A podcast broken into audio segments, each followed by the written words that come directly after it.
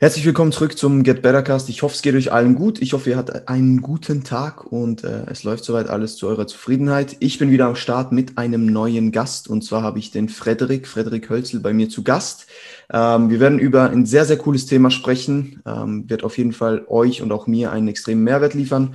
Äh, Frederik kennt sich da sehr, sehr gut aus und ist daher ein guter Ansprechpartner. Und Frederik, vielen Dank für deine Zeit. Ich würde gerne das Wort direkt dir übergeben. Stell dich doch kurz vor für die, die dich noch nicht kennen. Was machst du so und äh, wer bist du?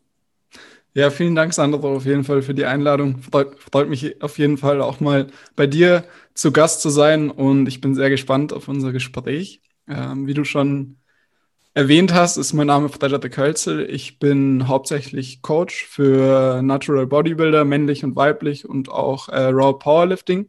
Ähm, betreibe eben auch beide Sportarten selbst kompetitiv seit äh, mehreren Jahren. Ähm, ich bin damals das erste Mal bei der GNBF, also meine erste Wettkampfsaison im Natural Bodybuilding 2016 gestartet, ähm, bei den Junioren damals. Ähm, habe dann meine zweite Wettkampfsaison 2018 gemacht und bin tatsächlich jetzt schon wieder so halb in der Prep, würde ich mal sagen. Ich habe jetzt so eine ähm, Diätphase hinter mir, also eine Phase mit einem Kaloriendefizit, um einfach nochmal so die Ausgangslage für den for mehr formalen Teil der Vorbereitung zu verbessern, ähm, hinter mir gebracht. Und jetzt bin ich so eher tendenziell auf Erhaltungskalorien und gehe dann eben jetzt im Herbst, wenn alles soweit funktioniert, ähm, wovon ich einfach mal ausgehe, ähm, meine dritte Wettkampfsaison an. Und genau das ist so eigentlich die, die sportliche Komponente bei mir ähm, hinsichtlich des Natural Bodybuildings.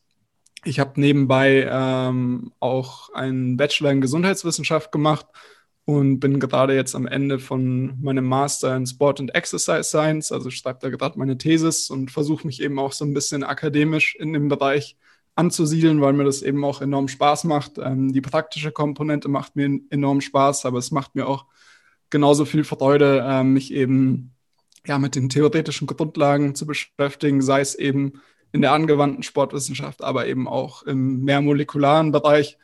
Und genau, das sind so eigentlich die wichtigsten, wichtigsten Informationen, die ich da, denke ich, in der Hinsicht geben kann. Sehr, sehr cool, sehr, sehr cool. Ja, und auch durch dieses äh, Studium, durch deine Erfahrungen und so weiter, hast du natürlich ein riesen Fachwissen aufgebaut äh, und dementsprechend äh, bist du da sicher auch ein sehr, sehr guter Ansprechpartner zu dem Thema, wie schon gesagt. Äh, wir werden heute ein bisschen über das Thema Programming sprechen und zwar einfach so ein bisschen die Unterschiede ähm, zwischen Gen Pop, also zwischen General Population, dem normalen Gymgänger, sage ich jetzt mal, und Leuten, die, die auf eine Bühne wollen, die, die wettkampforientiert trainieren. Ähm, und dann schauen wir uns da mal ein bisschen die Unterschiede an und einfach die Grundsätze, was man dann so beachten muss, welche Unterschiede es überhaupt gibt. Gibt es überhaupt Unterschiede? Ähm, ja, und da werden wir jetzt ein bisschen Stück für Stück durchgehen. Ähm, Frederik, ich würde sagen, wir fangen mal ein bisschen an am Anfang. Also wenn jetzt jemand äh, zu dir ins Coaching kommen will, sage ich jetzt mal, ähm, wie machst du eine Analyse dieser Athleten? Was schaust du dir an? Ähm, schaust du dir nur Bilder an? Schaust du dir nur schriftliche Informationen an? Lässt du dir Videos von Übungen schicken? Ähm, lässt du dir Video, äh, Trainingspläne zuschicken, die, sie, die, die die Athleten damals gemacht haben? Oder wie gehst du davor? Wie sieht so eine Erstanalyse, sage ich jetzt mal, bei dir aus? Mhm. Ja, also grundsätzlich ist es so, dass bei uns, ich, ich spreche von uns, weil mhm. ich eben ähm, sozusagen für APM arbeite, ja. das damals mit ähm, Johannes Josberger gegründet habe. Ähm, und wir eben quasi sozusagen diese Dienstleistung gemeinsam anbieten, aber die Kunden, Kunden einzeln betreuen und sozusagen in, in der Öffentlichkeit als Team auftreten. Bei uns ist es so, ähm, dass wir zumeist eben die Anfragen per Mail reinbekommen und da schon so einen gewissen Eindruck von der Person erhalten. Meistens äh, gibt die Person da eben auch schon einen gewissen Einblick, was sind ihre Ziele, was hat sie vielleicht davor schon gemacht, äh, wo möchte sie hin und was ist vielleicht auch der Grund dafür, dass sie überhaupt bei uns eine Anfrage stellt. Und der nächste Schritt ist dann im Grunde, dass wir, ähm, sofern wir den Eindruck haben, dass basierend auf den Informationen, die uns die Person schon gegeben hat, ähm, das Ganze in einer Zusammenarbeit münden könnte und das eben für beide Seiten noch Sinn ergibt, schicken wir zumeist unseren Eingangsfragebogen raus, ähm, der relativ ausführlich ist. Heißt, dort fragen wir eben so diese gängigen Variablen ab, wie, ähm, wie heißt du, wie alt bist du, wie, wie groß bist du, wie schwer bist du, Ähm, was ist dein Gesundheitszustand? Heißt, ähm, hast du Vorerkrankungen? Gibt es eben bestimmte Allergien, die zu beachten sind bei der Gestaltung der Ernährung? Ähm, wie viel Trainingserfahrung mit, bringst du mit? Ähm, und das ist dann eben schon, schon eine Komponente, die beispielsweise so auf das Training abzielt. Heißt, ähm, in dem Fragebogen selbst ist dann eben auch ein größerer Abschnitt, der sich eben unter anderem um das Training handelt, wo es eben dann darum geht, was hat die Person davor gemacht, ähm, welche Übungen führt die Person gerne aus, welche Übungen führt sie vielleicht nicht gerne aus? Und warum. Ähm, und grundsätzlich hat die Person beispielsweise auch Erfahrungen mit der API Reps and Reserve Skala. Ähm, und das gleiche dann eben auch in ähnlicher Weise bei der Ernährung. Heißt, ähm, wie ist die Person in der Vergangenheit bei der Ernährung vorgegangen, was ist so die Gewichtshistorie, heißt, wie hat sich ihr Gewicht in den letzten Monaten mit einer spezifischen Kalorienzufuhr, wenn sie getrackt hat, ähm, entwickelt. Hat die Person überhaupt Erfahrung mit Tracking? Ähm, wie ernährt sie sich? Heißt, ist sie, äh, ernährt sie sich omnivor, vegetarisch oder vielleicht sogar auch vegan? Ähm, welche Supplements führt die Person zu sich? Ähm, ja, und allgemein einfach, was erwartet die Person, welche Ziele hat die Person, warum, warum hat die Person eben diese Ziele, was auch für uns recht wichtig ähm, zu erfahren ist, um einfach so ein bisschen ähm, einen Eindruck darüber zu gewinnen, warum die Person eigentlich diesen Sport ausführt, was auch immer recht aufschlussreich sein kann für die Gestaltung der Trainingsplanung initial. Ähm, und dann geben wir der Person auch Raum, einfach ähm, noch Informationen von sich selbst herauszugeben, heißt ähm, vielleicht Dinge, die nicht durch den Fragebogen aufgegriffen werden, ähm, weitere Informationen, die ebenso nicht abgefragt wurden. Und neben diesem Fragebogen gibt es dann eben noch einen ähm, Link von uns, der zu Ordnern in Google Drive führt. Und zwar einerseits für Form-Updates. Wir wollen eben einerseits sehen, wo befindet sich die Person optisch gesehen. Ähm, und andererseits ähm, zu Übungsvideos. Das heißt, wir wollen von Beginn an schon direkt sehen, wie bewegt sich die Person eigentlich im Gym, wie führt sie gewisse Übungen aus und wie intensiv führt sie diese Übungen auch aus, weil ähm, das natürlich auch für uns wichtig ist, von Anfang an irgendwo zu erkennen, ähm, an welchem Punkt sich die Person in ihrer Trainingsentwicklung befindet. Heißt, viele Personen ähm, haben vielleicht schon so ein bisschen aufgeschnappt, okay, die variable Volumen ist wichtig und geben vielleicht auch an, dass sie im Training 20 Arbeitssätze für eine bestimmte Muskelgruppe machen, ähm, was uns schon etwas stutzig teilweise dann stimmt, weil dann beispielsweise auch ähm, die, die zusätzliche Information kommt, dass keine Erfolge aufgetreten sind oder dass kein, kein, äh, keine Ermüdungserscheinungen auftreten, was sich dann oft recht schnell anhand der Übungsausführungen irgendwo ähm, ja, Schlussfolgern lässt, weil oft einfach die eine gewisse Intensität fehlt, was nicht heißt, dass wir immer wollen, dass die Person bis zum Muskelversagen arbeitet, aber wenn du siehst, dass die Bewegungsgeschwindigkeit eben nicht abnimmt, ist das beispielsweise eine Sache, die uns vielleicht zeigt, okay, vielleicht sollten wir nicht unbedingt darauf achten, wie wir jetzt den Arbeitsumfang am Anfang regulieren, sondern vielleicht sollten wir vielleicht auch mal ein bis zwei Zyklen in inkludieren, wo wir den Fokus so ein bisschen mehr ähm, auf die Intensität legen, um da einfach so eine gewisse Baseline zu schaffen, die dann auch legitimiert, ähm, das Volumen beispielsweise zu manipulieren. Und das ist eben so die zweite Komponente und die dritte Komponente wäre dann, ähm, dass wir eben gerne auch noch die Trainingsplanung von der Person sehen würden. Heißt, wie sah das Ganze genau in der Struktur aus? Ähm, am wichtigsten ist das eben, dass wir sehen, was die Person in der letzten Zeit gemacht hat. Wenn die Person aber auch mehr Aufzeichnungen hat, vielleicht sogar über mehrere Jahre, ist das definitiv auch eine Sache, wo wir uns gerne nochmal ähm, einen Überblick verschaffen. Und das sind so quasi diese drei Komponenten. Also einerseits der Fragebogen, andererseits die, die Ordner mit den Videos und mit den Form-Updates und dann eben auch noch die Trainingsplanung der Person, von der aus wir uns dann eben sozusagen ein Gesamtbild machen können und der Person unsere ehrliche Einschätzung geben, könntest du eventuell von einer Zusammenarbeit profitieren? Haben wir überhaupt die Kompetenzen, dir weiterzuhelfen? Und wenn das alles passt, äh, mündet das dann meistens eben auch in einer Zusammenarbeit. Sehr cool, sehr cool. Auf jeden Fall sehr umfangreich, was ich immer extrem cool finde. Ähm, Gerade mit den initialen Trainingsvideos auch, dass man eigentlich ähm, schon bevor das Coaching überhaupt losgeht, äh, mal anschaut, hey, wo ist diese Person ähm, ausführungstechnisch, aber auch ähm, intensitätstechnisch im Training. Finde ich sehr, sehr cool. Ähm, wenn du jetzt äh, so ein, ein Trainingsprogramm bekommst, äh, das dieser Trainee jetzt für eine Zeit, für eine Zeit X ausgeführt hat, ähm, und du schaust es dann im Kontext an mit seiner Übungsausführung und mit ähm, seinen Formbildern, gehst du dann auch hin und fragst eigentlich diese Person, warum sie gewisse Übungen ausgewählt haben, warum sie so viele Sätze machen und so weiter? Oder wenn du dann, wenn die erfolgreich, ähm, wenn die Zusammenarbeit zustande kommt, gehst du dann einfach hin und machst das, was du denkst, was oder was ihr denkt, was das Richtige ist in diesem Sinne, oder gehst du wirklich auf die Person, ähm, gehst du auf die Person zu und sagst, hey, ähm, ich habe gesehen, du machst das, das, das und das. Ähm, Gibt es einen bestimmten Grund oder hast du das einfach mal so geprogrammt? Mhm. Ja, ein, einerseits glaube ich, dass wenn du eben so diese Formenbilder und die Videos kombinierst, das relativ schnell, zumindest in vielen Fällen, ersichtlich wird, warum gewisse Schwachstellen bestehen. Wenn man zum Beispiel mal das Beispiel der Brust nimmt und sich dann ähm, Bankdrücken ansieht und die Person gibt eben schon anhand des Fragebogens wieder, dass sie eben eine wahrgenommene Schwachstelle der Brust hat und das wird vielleicht auch so durch die Formbilder bestätigt, ist es nicht selten, dass man beispielsweise beim Bankdrücken sieht oder bei jeglicher Push-Bewegung, dass die Person zum Beispiel mit einer äh, stärkeren Innenrotation in der Schulter arbeitet, dass vielleicht so eine gewisse Kyphose auftritt im Setup, heißt, dass die Person nicht die Brust tendenziell zumindest so ein bisschen rausstreckt, sondern die Schultern mehr nach vorne rollen, ähm, was dann eben oft dazu führt, dass vielleicht so ein bisschen Anpassung auftritt, aber einfach diese Effizienz pro Arbeitssatz nicht gegeben ist. Und wenn, je weiter fortgeschritten du bist, desto mehr ist es dann auch relevant, was du wirklich ähm, machst innerhalb ähm, der einzelnen Übungen, wie die Übungsausführung aussieht. Das ist natürlich immer eine Priorität, auch als Anfänger, um einfach ähm, gute Bewegungsmuster zu etablieren. Aber je fortgeschrittener du bist, ähm, desto weniger Fehler kannst du dir natürlich auch irgendwo in der Übungsausführung erlauben, ähm, mit Hinblick dann auf die Anpassung, die durch diese Ausführung auftritt. Und das ist eben oft eine Sache, die man schon so ein bisschen in Kombination von den Formbildern und den Videos erkennen kann wo man definitiv auch schon dann zu Beginn Input liefern kann und vielleicht auch so ein bisschen den Umfang zurückstaubt, eine gewisse Frequenz trotzdem bei, beibehält, um das motorische Lernen zu fördern. Ähm, und dann zu schauen, was passiert, wenn, wenn man da so ein bisschen an der Übungsausführung spielt, ohne dass man unbedingt mehr Arbeit verrichtet, was nicht in jedem Fall unbedingt die Lösung ist.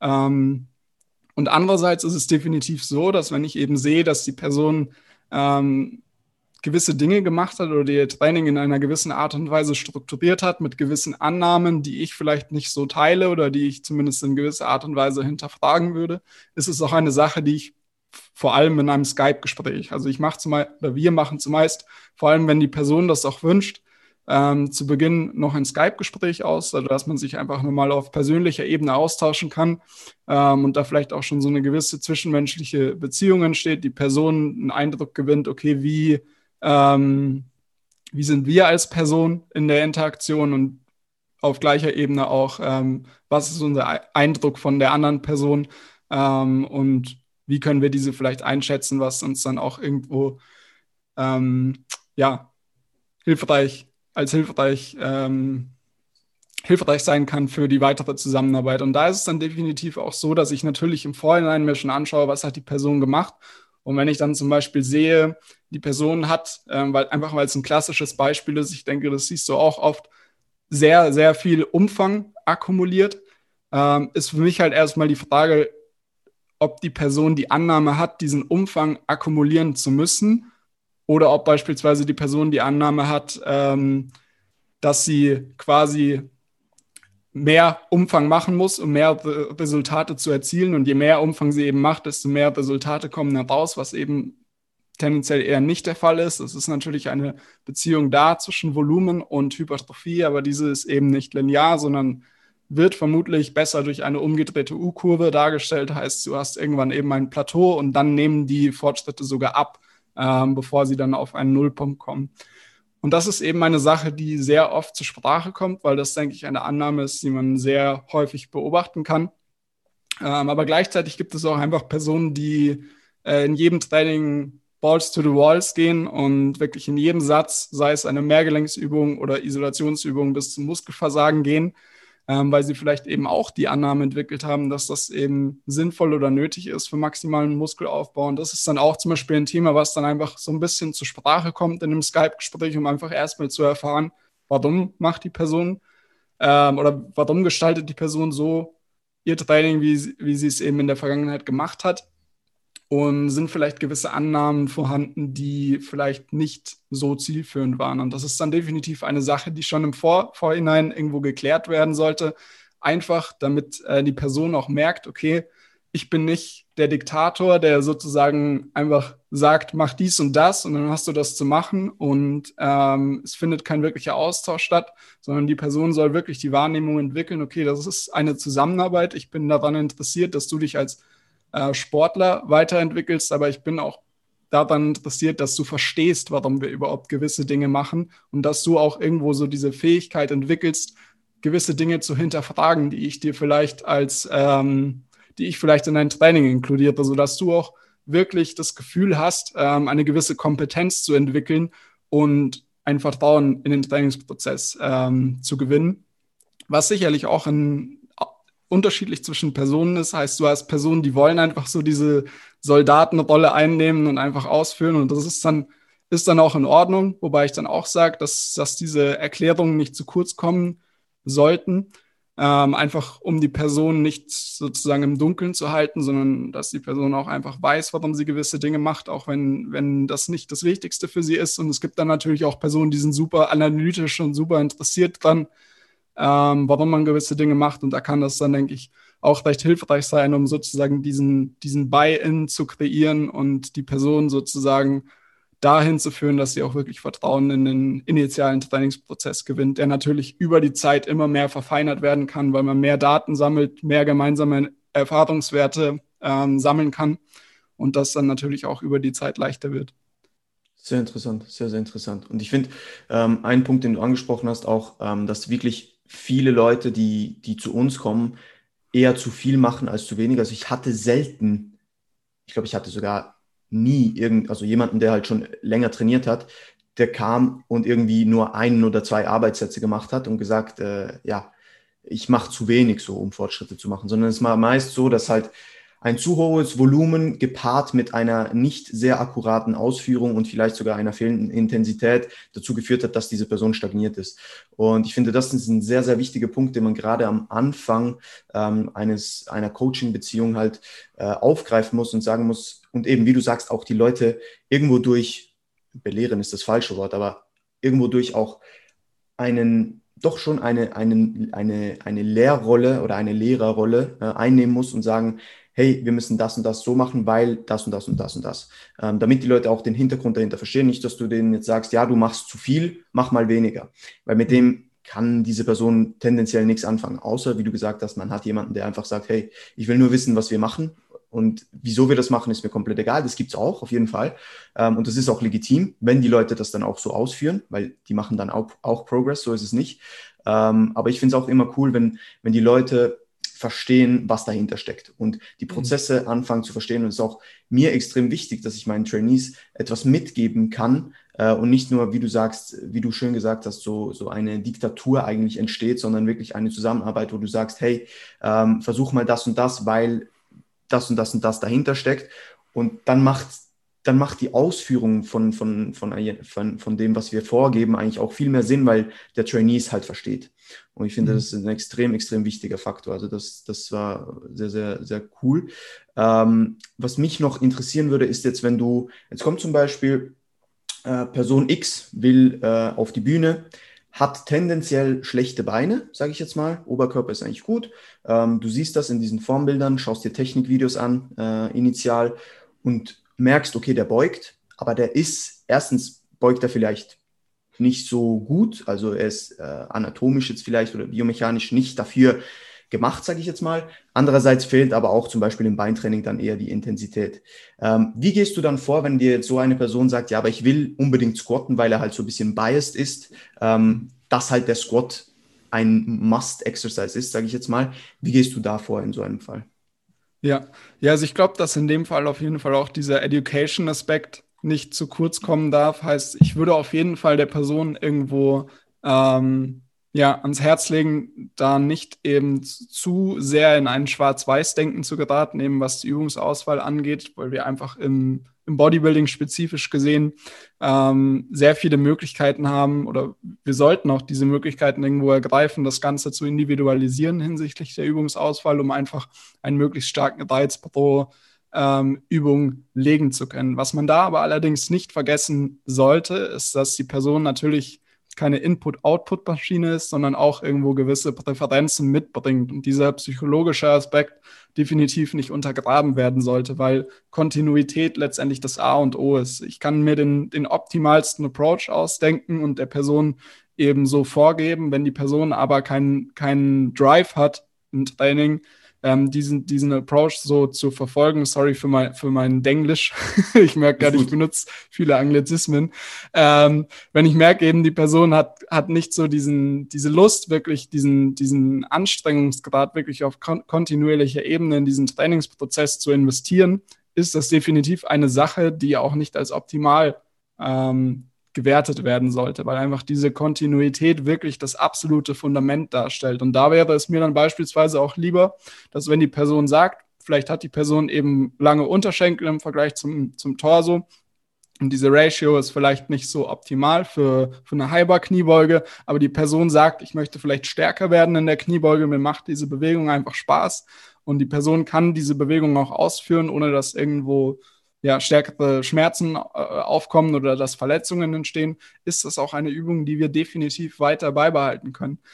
Es sollte natürlich dann trotzdem so sein, dass ich in der verbleibenden Übungsauswahl, die sich ja sicherlich nicht nur auf diese Kniebeuge ähm, äh, beschränken wird, dass man da irgendwo versucht, die biomechanischen Voraussetzungen der Person eben so aufzugreifen, dass wir davon ausgehen können, eben auch einen hohen Stimulus auf die Quads zu bringen.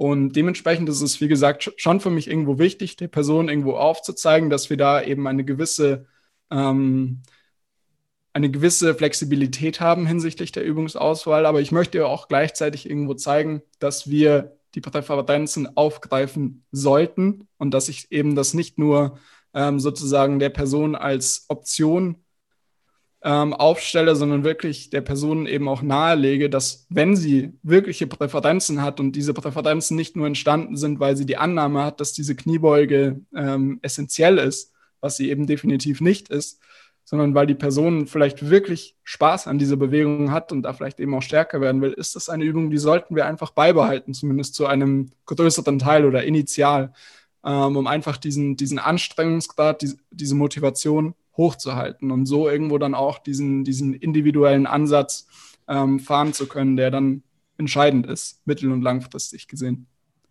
Perfekt.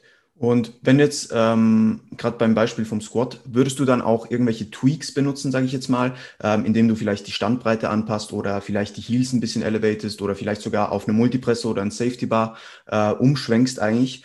Oder ja. ist dann die Person meist, also diese Flexibilität, die du gerade gesagt hast, soll die auch dahingehend äh, stattfinden, dass du halt dem Trainee auch sagst, hey, okay, wir, wir beugen, aber wir könnten die Beuge für dich vielleicht noch ein bisschen optimieren, wenn wir das und das und das ändern.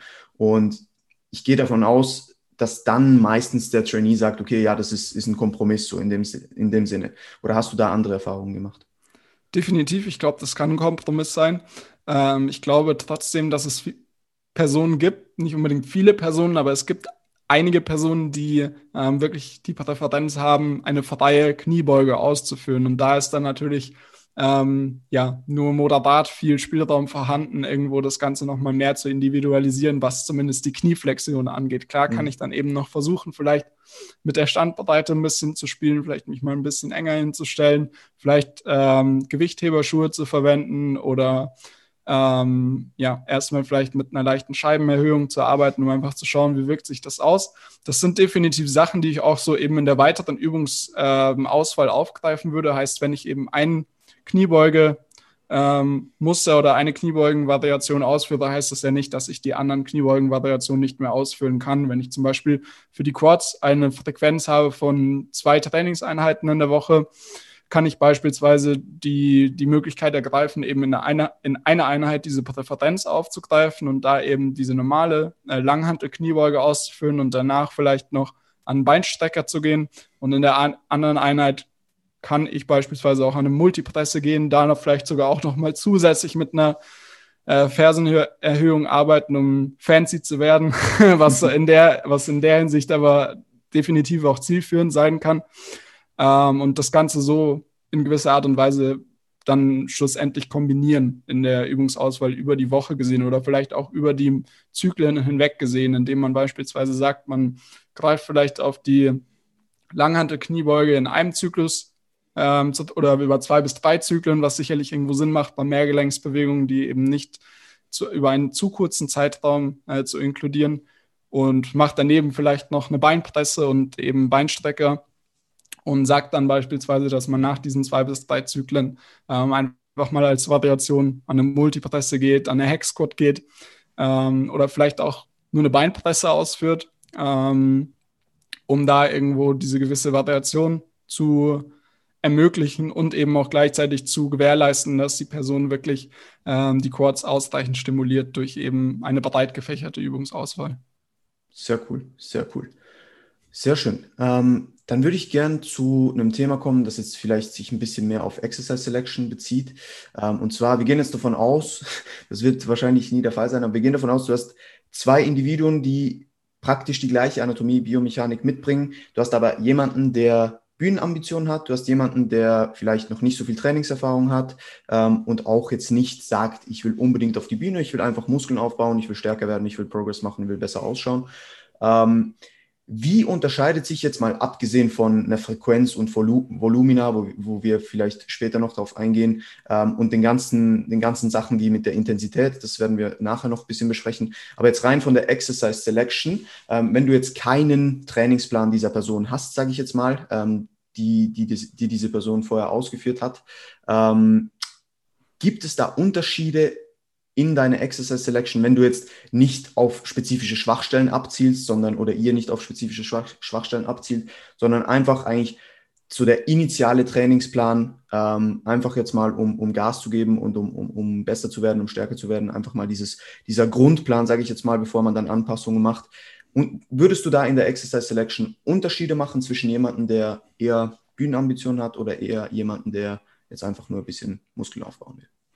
Ja, ich glaube, dass ähm, da die Unterscheidung wichtig wird, wenn ähm, die Betreuungsintensität unterschiedlich ist. Beispielsweise, wenn ich einen Anfänger habe, ähm, was bei mir, um ehrlich zu sein, nicht häufig der Fall ist. Also ich mhm. arbeite meistens mit Personen zusammen, die eben schon eine gewisse Historie haben mit Krafttraining und meistens eben auch schon die meisten Bewegungen ausgeführt haben und da zumindest eine gewisse Basis haben. Aber ich kann mich zum Beispiel auch noch an die Zeit zurückerinnern, wo ich im, in einem Studio gearbeitet habe, erst als Servicekraft und dann irgendwann in einem anderen Studio selbstständig. Und da war es natürlich definitiv so, dass du nicht ähm, diese Betreuungsintensität hast mit jeder Person, ähm, aber diese Person eben gleichzeitig irgendwo maximalen Muskelaufbau mit ihren Möglichkeiten erzielen äh, wollte. Und in solchen Fällen ist es natürlich oft zielführender, den Großteil ähm, der Übungsauswahl so zu gestalten, dass einfach der Anforderungsgrad an die äh, Koordination nicht so hoch ist. Heißt, wenn ich eine Person habe, die, die frisch ins Studio kommt, davor vielleicht mal drei Jahre Fußball gespielt hat, aber noch nie Krafttraining ausgeführt hat, ähm, kann ich davon ausgehen, dass es nicht zielführend sein wird, der Person in den Plan zu schreiben, mach mal eine Langhandel-Kniebeuge, drei dreimal acht bis zehn Wiederholungen und gehe all out. Das kann schnell in einer Katastrophe ändern, wenn, enden, wenn ich ähm, da eben keine ähm, Betreuung gewährleisten kann auf regelmäßiger Basis. Weshalb da oft eben natürlich auch die, die Überlegung, Überlegung nahe liegt, eben wenn das Ziel maximaler Muskelaufbau ist, du hast nicht das Ziel irgendwo, weiß ich nicht, sportspezifisch deine Leistung zu erhöhen mit einer Kniebeuge, sondern du willst einfach nur Muskeln aufbauen, ist es meistens relativ zielführend, wenn die Betreuungsintensität nicht vorhanden ist, die Person einfach an eine Maschine zu schicken, ihr zu zeigen, wie stelle ich die Maschine ein, was trainiere ich überhaupt mit der Maschine, ähm, wie sollte ich eben die Bewegung ausführen, dann die Person einfach mal so ein bisschen machen lassen mit einem leichten Gewicht und dann der Person eben ähm, vielleicht auch beiseite stehen in den ersten Einheiten und nach den, nach den ersten zwei bis drei Einheiten auch mal zu zeigen, wie, wie gehe ich wirklich all out, so dass ich eben keine weitere Wiederholung machen kann, was ich am, direkt am Anfang vermutlich noch nicht machen würde, einfach aus dem Grund, weil bei Personen, die eben nicht diese Sportaffinität haben, schnell die Motivation flöten geht, wenn sie nach dem Training drei Tage lang nicht mehr ihren Alltag normal bewältigen können, weil sie durch den Muskelkater quasi ähm, eingeschränkt werden in ihren Bewegungen. Also das kann eben erfahrungsgemäß häufig dazu führen, dass da so ein bisschen die Lust für das Training verloren geht, weshalb da auch so eine leichte Heranführung stattfinden sollte. Aber wenn eben eine gewisse Belastung dann stattgefunden hat, ist es für solche Personen sicherlich zielführend, einen gewissen Geräte, äh, Geräte ähm, sozusagen zu inkludieren, wo du einfach all out gehst für ein paar Sätze, zwei bis dreimal die Woche. Und das ist dann vermutlich auch die Methode, mit der du bei den meisten Personen eben den maximalen Anpassungsreiz für die Möglichkeiten erzielen wirst. Ähm, wenn, wenn wir uns jetzt sozusagen das Beispiel anschauen, dass ich mit der Person im Online-Coaching zusammenarbeite und die Person dann eben entweder Bühnenambitionen hat und schon eine gewisse Trainingserfahrung oder keine Bühnenambitionen, aber schon gewisse Trainingserfahrung und vielleicht gleichzeitig auch ähm, das Ziel hat, eben ein gewisses Investment zu bringen, einfach Spaß hat an diesem ganzen Prozess, ist es tatsächlich so, dass da die Unterschiede eigentlich gar nicht so groß sind. Also ich mache da ähm, im Vorhinein sozusagen nicht schon die Entscheidung, okay, du bist Bühnenathlet, du trainierst so oder du hast die Ambition, auf die Bühne zu gehen, du trainierst so und du hast nicht die Ambition, deswegen trainierst du so, sondern das ist vielmehr ähm, der Fall, dass ich irgendwo versuche, die Trainingshistorie aufzugreifen, zu schauen, wie viel kann die Person investieren, auf was hat sie eben auch Lust. Manche Personen haben eben dann im Vergleich zu unserem vorherigen Beispiel vielleicht gar nicht die Lust, eine Langhand- und Kniebeuge auszuführen, weil es vielleicht auch für, für das Zielmuskelaufbau nicht das zielführendste ist. Und dann ist es auch eine Sache, die bei beiden nicht stattfinden muss. Und ähm, das Investment wird natürlich meistens bei den Leuten, die auf die Bühne wollen, höher sein. Heißt, du wirst dort weniger ähm, Leute haben, die sozusagen ähm, ja, eine geringe Trainingsfrequenz nur fahren können, weil sie sagen, dass das Training hat nicht so eine hohe Priorität für mich, was, was ja völlig legitim ist, aber das ist einfach meistens nicht die ähm, Lebensrealität von diesen Personen, die eben Bühnenambitionen haben. Ähm, und du hast dann eben Personen vielleicht, die, die ähm, nicht diese Ambitionen haben, aber trotzdem Muskeln aufbauen wollen, eine gewisse Trainingshistorie haben. Und da ist dann vielleicht so die Sache, dass man einfach mehr am Umfang ein ähm, bisschen runterschraubt und schaut, dass die Zeit, die der Person einfach bleibt, ordentlich genutzt wird. Aber eben, was die, um auf die Frage nochmal zurückzukommen, was so die Übungsauswahl angeht, würde ich das tatsächlich schon mehr anhand der Präferenzen und natürlich anhand der Biomechanik dann im Online-Coaching zumindest davon abhängig machen. Sehr cool, sehr cool. Ja, ich sehe das ziemlich ähnlich. Also ich denke auch, wenn wir jetzt halt nicht vom Unterschied zwischen jetzt Riesenanfänger und erfahrenen Athleten sprechen, dann macht diese Bühnenambition, das ist ja dann eigentlich nichts Spezielles so, sondern der hat halt einfach nochmal ein anderes Ziel, wo er hinarbeitet. Aber er will ja auch Muskeln aufbauen, er will auch stärker mhm. werden, er will auch, ähm, er muss ja auch ein gewisses Maß an Muskeln dann vorweisen können, um überhaupt an dieses Ziel zu kommen. Und dementsprechend sehe ich das, sehe ich das ziemlich ähnlich. Ähm, wie ist es jetzt, wenn du wenn wir jetzt davon ausgehen, wir haben nicht nur Home Training zur Verfügung, sondern äh, wir haben gutes Equipment zur Verfügung, haben ein Gym, das, das sehr, sehr gut ausgestattet ist. Ähm, wie sehr gehst du da, wenn jetzt dieser Trainee nicht äh, irgendwelche, ähm, wie soll ich sagen, Vorlieben hat bei, bei Exercises oder nicht irgendwie gebiased ist auf irgendwas, das er unbedingt machen will? Wie gehst du da vor, so zwischen, ähm, ich sage jetzt mal, Maschinen und freien Gewichten, so dieser, dieser, wie sagt man dem, ähm, dieses Verhältnis äh, zwischen Maschinen und freien Gewichten. Hast du da eine gewisse Präferenz? Hast du gewisse, wie soll ich sagen, ähm, Vorlagen in dem Sinne, wie du immer, also ich denke jetzt, so ist zumindest bei mir, wenn die Leute ähnliche Ziele haben und ähnliche Trainingserfahrungen, dann werden auch die Pläne und mein Sequencing und so weiter, wenn die jetzt nicht irgendeine bestimmte Schwachstelle haben, ziemlich ähnlich gestaltet. Also ich, ich erfinde jetzt das Rad nicht bei jedem Trainingsprogramm neu so, sondern ich denke, jeder Coach hat da so ein bisschen seine Vorgehensweisen, die er auch irgendwo durch dann vertritt und die ihn auch ein bisschen ausmachen, sage ich jetzt mal. Ähm, gibt es da bei euch irgendwie so eine Affinität eher zu bei solchen Dingen eher Freigewichte, bei solchen Dingen eher Maschinen, wenn wir jetzt davon ausgehen, dass das Equipment wirklich eigentlich ausreichend ist und wir jetzt nicht irgendwo eingeschränkt sind, sage ich jetzt mal. Ja, also ich glaube, dass eben beide Übungsvarianten, also geführte Übungsvarianten und eben freie Übungsvarianten irgendwo ihre Berechtigung haben und auch definitiv bei mir in äh, gewisser Art und Weise eben stattfinden in der Trainingsplanung. Grundsätzlich halte ich es eben für eine relativ angemessene Heuristik, innerhalb einer Trainingseinheit ähm, tendenziell am Ende eher auf Maschinen und geführte Übungen zurückzugreifen, einfach weil dort die Stabilitätskomponente im Vorhinein schon etwas höher ist. Heißt, ich arbeite in einer vorgegebenen Bewegungsbahn, habe dementsprechend einfach nicht mehr diese koordinativen Anforderungen und kann mich dementsprechend vielleicht auch, vor allem wenn es eben gegen Ende einer Trainingseinheit geht, wo eben sich vielleicht auch schon eine gewisse mentale Ermüdung angesammelt hat, einfach nicht mehr auf die Intensität und natürlich trotzdem weiterhin auf eine solide Übungsausführung konzentrieren. Wenn man das beispielsweise mit ähm, freien Bewegungen vergleicht, wo ich einerseits erstmal, um in die Übung reinzukommen, mir die Gewichte holen muss, ich muss vielleicht 50 ähm, Kilogramm Kurzhanteln pro Arm sozusagen erstmal 20 Meter lang tragen, wenn ich Pech habe in meinem Studio muss mich dann sozusagen erstmal ein Setup begeben, äh, mich richtig positionieren und dann während der Übung eben schauen, dass ich eben in dieser Position möglichst viel Stabilität kreiere. Was natürlich mit der Erfahrung und je häufiger ich die Übung ausgeführt habe, leichter wird und mehr zu einem Automatismus dann auch wandert.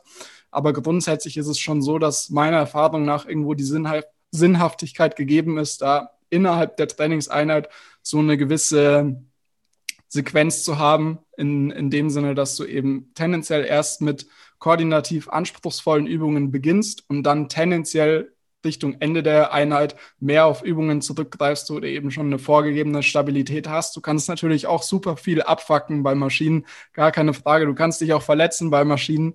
Aber grundsätzlich, wenn man das jetzt mal rein äh, objektiv betrachtet und, und ähm, vielleicht auch nicht auf die Ausführung einer spezifischen Person angeht, ist es tendenziell leichter, eben bei einer Maschine ähm, den Stimulus zielgerichtet zu erzeugen als bei einer äh, freien Übung, weshalb ich da eben schon eine gewisse Sinnhaftigkeit sehe, das eben so in dieser Sequenz zu nutzen.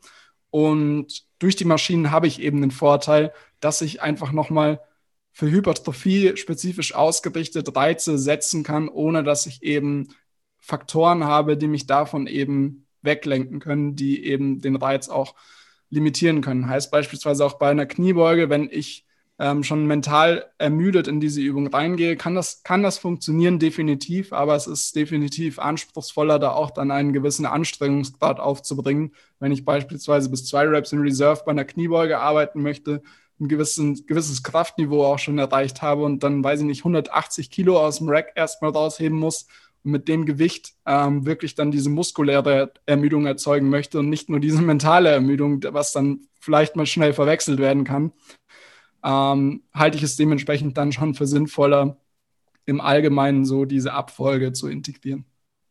Sehr, sehr guter Punkt, sehr, sehr guter Punkt. Und ich finde auch, etwas, das oft unterschätzt wird, ist eben diese, zum einen die Exercise Selection, aber auch das Sequencing der verschiedenen Übungen.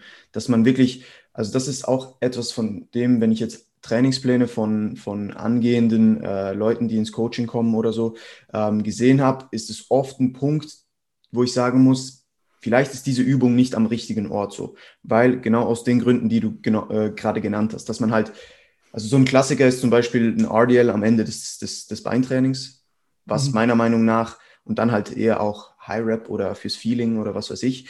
Aber ich bin immer noch der Meinung, dass halt der RDL kein, äh, keine Übung ist, um, um da groß mit dem Feeling zu arbeiten. Wir können ein RDL am Anfang der, der, der Session machen. Du kannst am Ende, wenn du noch ein bisschen mehr Hip Extension trainieren willst, irgendwie eine, eine 45 Grad Hip Extension machen oder was weiß ich, äh, Glute Raise, irgendwas. Mhm. Spielt ja nicht so eine Rolle. Ähm, aber das ist ein Punkt, der oft, oft nicht, dem oft nicht sehr viel Beachtung geschenkt wird. Deswegen finde ich es einen sehr, sehr interessanten und guten Punkt, weil mhm. viele halt einfach, die, die wissen, okay, ich will zum Beispiel Push trainieren, da muss ich das, das, das und das machen. Ähm, und dann kommt mir gerade noch ein anderer Punkt in den Sinne, wenn ich davon rede. Ähm, mhm. Oftmals ist es auch so, dass die Leute jetzt nicht nur tendenziell ein bisschen zu viel Volumen machen, sondern tendenziell auch zu viele ähm, sich wiederholende Bewegungsabläufe in der gleichen Einheit. Beispielsweise, mhm. Sie machen zuerst, zuerst Flachbankdrücken, dann machen Sie die Hammer Flat Press und dann machen Sie noch flaches Multibankdrücken, äh, beispielsweise. Mhm. Ähm, und das sind so Punkte, die man auch ja, die man einfach nicht außer Acht lassen soll. Also die Leute sollen sich halt nicht nur bewegen, äh, nicht nur denken, okay, Push, ich muss irgendwie sowas machen. Ähm, gut, das wird jetzt nicht über Video übertragen, deswegen sieht man das nicht. Ich habe so meine Arme nach vorne und hinten. Ja, nur, nur horizontal sozusagen. Ja, genau, nur horizontal ja. zu drücken, aber sich eigentlich kein, äh, keine Gedanken zu machen, okay, ähm, vielleicht sollte ich eher was Incline-mäßiges machen, vielleicht noch eher was Decline-mäßiges und irgendwas Flaches, wenn ich jetzt und trotzdem habe ich in allem alle Fasern irgendwo drin. So, ähm, und deswegen finde ich auch da hilft es dann extrem, die Leute, sind wir wieder am, am ersten Punkt, ähm, ein bisschen zu educaten und zu sagen, hey, ähm, schau, wenn du das und das und das machst, diese Fasern arbeiten auch mit. Wir setzen vielleicht in der einen Rotation die, die, den Fokus eher ein bisschen auf ähm, die oberen Fasern, sage ich jetzt mal, und bei gewissen mhm. eher dann eine Flat oder vielleicht auch ein, ein Decline Fly oder was weiß ich, ähm, damit halt alle Bewegungsmuster und alle Fasern gut abgedeckt sind, sage ich jetzt mal. Deswegen das, ja. das sicher ein Punkt. Ja, ähm, ich, ja. darf ich noch mal kurz auf den Punkt ja, einhaken und zwar auf, auf dem, auf, auf, was ich letztendlich auch eingegangen bin, so ein bisschen mit dem Sequencing, ist das zwar so eine Heuristik, die, die ich und du ja auch irgendwo als sinnvoll erachten, ähm, aber es ist definitiv auch keine feste Regel. Ähm, ja. Wenn ich jetzt zum Beispiel so ein bisschen an das Programming denke, was ich jetzt so während dem, während den Lockdowns ähm, mhm. gestaltet habe, es ist definitiv auch, auch, oft auch so, dass die Personen natürlich hinsichtlich der Lasten irgendwo limitiert sind. Und wenn ich dann vielleicht mehr Gelenksbewegungen, ähm, sei es jetzt eine Langhantel-Kniebeuge oder vielleicht auch ein Goblet Squat, wie auch immer, ähm, was so ein nötiges Übel bei, bei vielen wahrscheinlich war in den letzten Monaten, ähm, ist es auch legitim, wenn ich die Übungen im vorermüdeten Zustand ähm, ausführe, weil vermutlich auch nur in diesem Szenario dann diese Bewegung auch irgendwo ihren, ihren Stimulus kreiert, ähm, so wie ich es haben möchte. Ich kann zum Beispiel erst ähm, mit einer mehr isolierten Variante arbeiten. Ich kann vielleicht Pistol Squats bandgeführt ausführen oder vielleicht habe ich auch einen Beinstrecker zur Verfügung und dann gehe ich vielleicht erst an diese Mehrgelenksbewegung um einfach nochmal dieses Bewegungsmuster, bei dem ich eben auch eine Hüftstreckung neben der Kniestreckung habe, ähm, in meiner Trainingsplanung abzudecken. Und da ist, es dann natürlich ein klassisches Beispiel dafür oder eine klassische Situation, wo ich sozusagen aus dieser, aus dieser Richtlinie aus, auch mal ausbrechen kann, um meine, auf meine individuellen Umstände zu reagieren. Also man sollte das Ganze schon ähm, nicht zu dogmatisch sehen, um sich auch irgendwo in der eigenen Trainingsplanung nicht zu äh, limitieren. 100 Prozent, 100 Prozent. Auch da wieder dieses Thema Schwarz- und Weiß-Denken.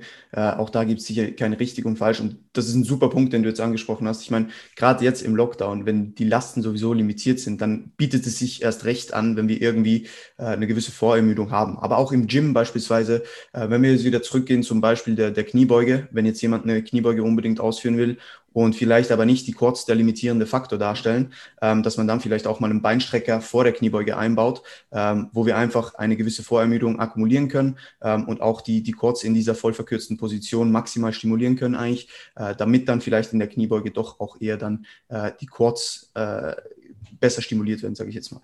Ähm, also von dem her absolut. Also das, das macht absolut Sinn. Machst du, gehst du da, ähm, nehme ich jetzt einfach noch runter, hast du auch so, so in deinem Programming jetzt im Gym, wenn wir jetzt nicht limitiert sind, ähm, geht ihr da auch manchmal so vor, dass ihr ähm, Isolationsübungen vor Compounds äh, einbaut, äh, in gewissen Situationen, sage ich jetzt mal? Diese Situationen gibt es definitiv. Ähm, um da vielleicht nochmal auf dein Beispiel einzugehen, ich glaube, dass das eine absolut legitime Vorgehensweise ist. Ich persönlich präferiere es eher, dass ich an der Übungsausführung selbst arbeite. Heißt, ich zeige der Person irgendwo auf, dass wenn wir wirklich das Ziel Hypertrophie haben ähm, bei dieser Übung, dass wir auch eben gewisse Parameter abdecken sollten, wie eben eine gewisse Knieflexion. Wir wollen eben nicht, dass die Knie zu stark zurückschießen ähm, bei Einleitung der konzentrischen Phase, ähm, was dann oft schon einfach aufgegriffen werden kann, indem ich ähm, die Last etwas reduziere und dabei eben dann schaue, dass ich tendenziell eben eine ähnliche Oberkörperneigung während der gesamten Bewegung aufrechterhalte, ähm, wo ich dann definitiv schon irgendwo die, die Logik dahinter verstehe, mit einer Vorermüdung zu arbeiten. Ich glaube, dass es grundsätzlich nicht nötig ist. Es ist, es ist ein Tool, aber es ist nicht nötig. Ähm, wo ich beispielsweise dann schon mehr diese Vorermüdung nutze, ist zum Beispiel bei Personen, die vielleicht ähm, in näherer Vergangenheit tendenziell Knieschmerzen bekommen haben bei einer Kniebeuge und wir trotzdem in gewisser Art und Weise auf dieses Bewegungsmuster zurückgreifen möchten. Was man da dann zum Beispiel machen kann, ist, dass man vielleicht eben auch zuerst in einen Beinstrecker geht, vielleicht sogar mit Blood Flow Restriction Training, heißt einfach nochmal die Last mehr reduzieren kann, ohne dass man den Stimulus komprimiert. Und dann kann man beispielsweise in einem vorher ermüdeten Zustand an eine Beinpresse gehen oder auch an eine Kniebeuge ähm, und kann dann automatisch einfach nicht mehr so viel Last bewegen. Ähm, was aber grundsätzlich nicht damit einhergehen muss, dass, dass der Stimulus reduziert wird, sondern ich kann mir das einfach zunutze machen, indem ich auf das Bewegungsmuster zurückgreife, aber eben mit einer geringeren Last. Ähm, aber gleichzeitig kann ich trotzdem vielleicht in einem moderaten Wiederholungsbereich ähm, bleiben. Man könnte natürlich auch so argumentieren, dass man sagt, okay, du kannst die Übung als an erster Stelle stellen und reduzierst einfach das Gewicht. Aber da muss man halt einfach beachten, dass ab einem bestimmten Wiederholungsbereich, sagen wir mal ab zwölf Wiederholungen oder mehr, ähm, gewisse Übungen aus meiner Ansicht nach so ein bisschen ihre ähm, nicht Legitimation verlieren, aber es sind einfach nicht, es, ist einfach nicht jede Übung für jeden Wiederholungsbereich unbedingt ähm, gemacht. Und dementsprechend ist es in diesem Beispiel vielleicht auch sinnvoller, statt bei einer Kniebeuge 15 bis 25 Wiederholungen auszuführen und da eben vielleicht einen hohen äh, eine hohe kardiovaskuläre und metabolische Ermüdung zu kreieren, sondern vielleicht eben erst an den Beinstrecker zu gehen, um mich so über einen längeren Zeitraum vielleicht wieder an dieses Bewegungsmuster herantasten zu können und das dann vielleicht auch in Zukunft wieder an erste Stelle zu setzen, wenn ich eben diese Problematiken nicht mehr habe und dann äh, grundsätzlich auch mit tendenziell etwas höheren Lasten wieder arbeiten kann. Also das ist bei mir so ein Beispiel, wo ich zum Beispiel auch den Nutzen von einer gewissen Vorermüdung sehe in der, in der Sequenz der, der einzelnen Übungen innerhalb einer Einheit. Sehr, sehr interessant, sehr, sehr interessant. Cool. Ähm, wenn wir jetzt noch mal ein bisschen auf die, die Übungsauswahl eingehen, im Sinne von, wir haben jetzt, glaube ich, gesehen an dieser, an dieser Diskussion, dass es keine Must-Do-Exercises gibt in dem Sinne. Ähm, wie stehst du dazu, dass wir halt, wir sollten ja in Bewegungsmuster denken, auch jetzt gerade im Home-Training, ähm, dass wir alles so ein bisschen abdecken. Ähm, wie erklärst du den Leuten, dass sie vielleicht, wie gesagt, dann so ein Beispiel, äh, wie ich vorgebracht habe, mit den äh, horizontalen Druckübungen, äh, wie gehst du da auf die Leute zu und sagst, hey, dass das vielleicht ein bisschen weniger sinnvoll ist, als zum Beispiel äh, verschiedene Bewegungsmuster einzubauen ähm, und verschiedene Ebenen abzudecken, sozusagen im Training, ähm, anstatt einfach sozusagen dreimal das Gleiche zu machen? Mhm. Ja, ich glaube, dass es ja grundsätzlich eben sinnvoll ist, wie du angesprochen hattest, in Bewegungsmustern zu denken, so ein ähm, Begriff, der vielen vermutlich geläufig ist, sind die Basic Human Movements. Heißt, dass man mhm. eben vielleicht einen horizontalen Push hat, einen vertikalen Push, ähm, einen horizontalen Pull, einen vertikalen Pull und dann eben vielleicht noch einen Lower Push und einen Lower Pull, sodass man eben so grundsätzlich die allgemeinen Funktionen ähm, der, der Gelenke und der Muskulatur sozusagen abdeckt, um da sozusagen in Anführungsstrichen einen holistischen Reiz zu setzen und irgendwo gleichförmig ähm, Muskulatur aufzubauen. Da gibt es eben auch eine ganz interessante Untersuchung aus 2014, wo mir der Autor nicht mehr einfällt. Und zwar äh, gab es da eben zwei Gruppen. Die eine Gruppe hat das gesamte Volumen nur mit der Smith Machine Squat absolviert und die andere Gruppe hat das gleiche Volumen mit einer, ich glaube, Smith Machine Squat, Lunges, Deadlift und ähm, einer Leg Press absolviert. Heißt, der Umfang war der gleiche, bloß verteilt über eine andere Übungsauswahl. Und was man eben gesehen hat, ist, dass wenn du dir den ganzen Quadrizeps ansiehst, dass das Ausmaß der Muskelmasse, der Zuwachs der Muskelmasse der gleiche ist zwischen den Gruppen. Wenn du dir allerdings dann die einzelnen Köpfe, die Anteile des Quadrizeps ansiehst, hast du eben einen gleichförmigeren Muskelaufbau, wenn eben eine gewisse Übungsvariation vorhanden ist.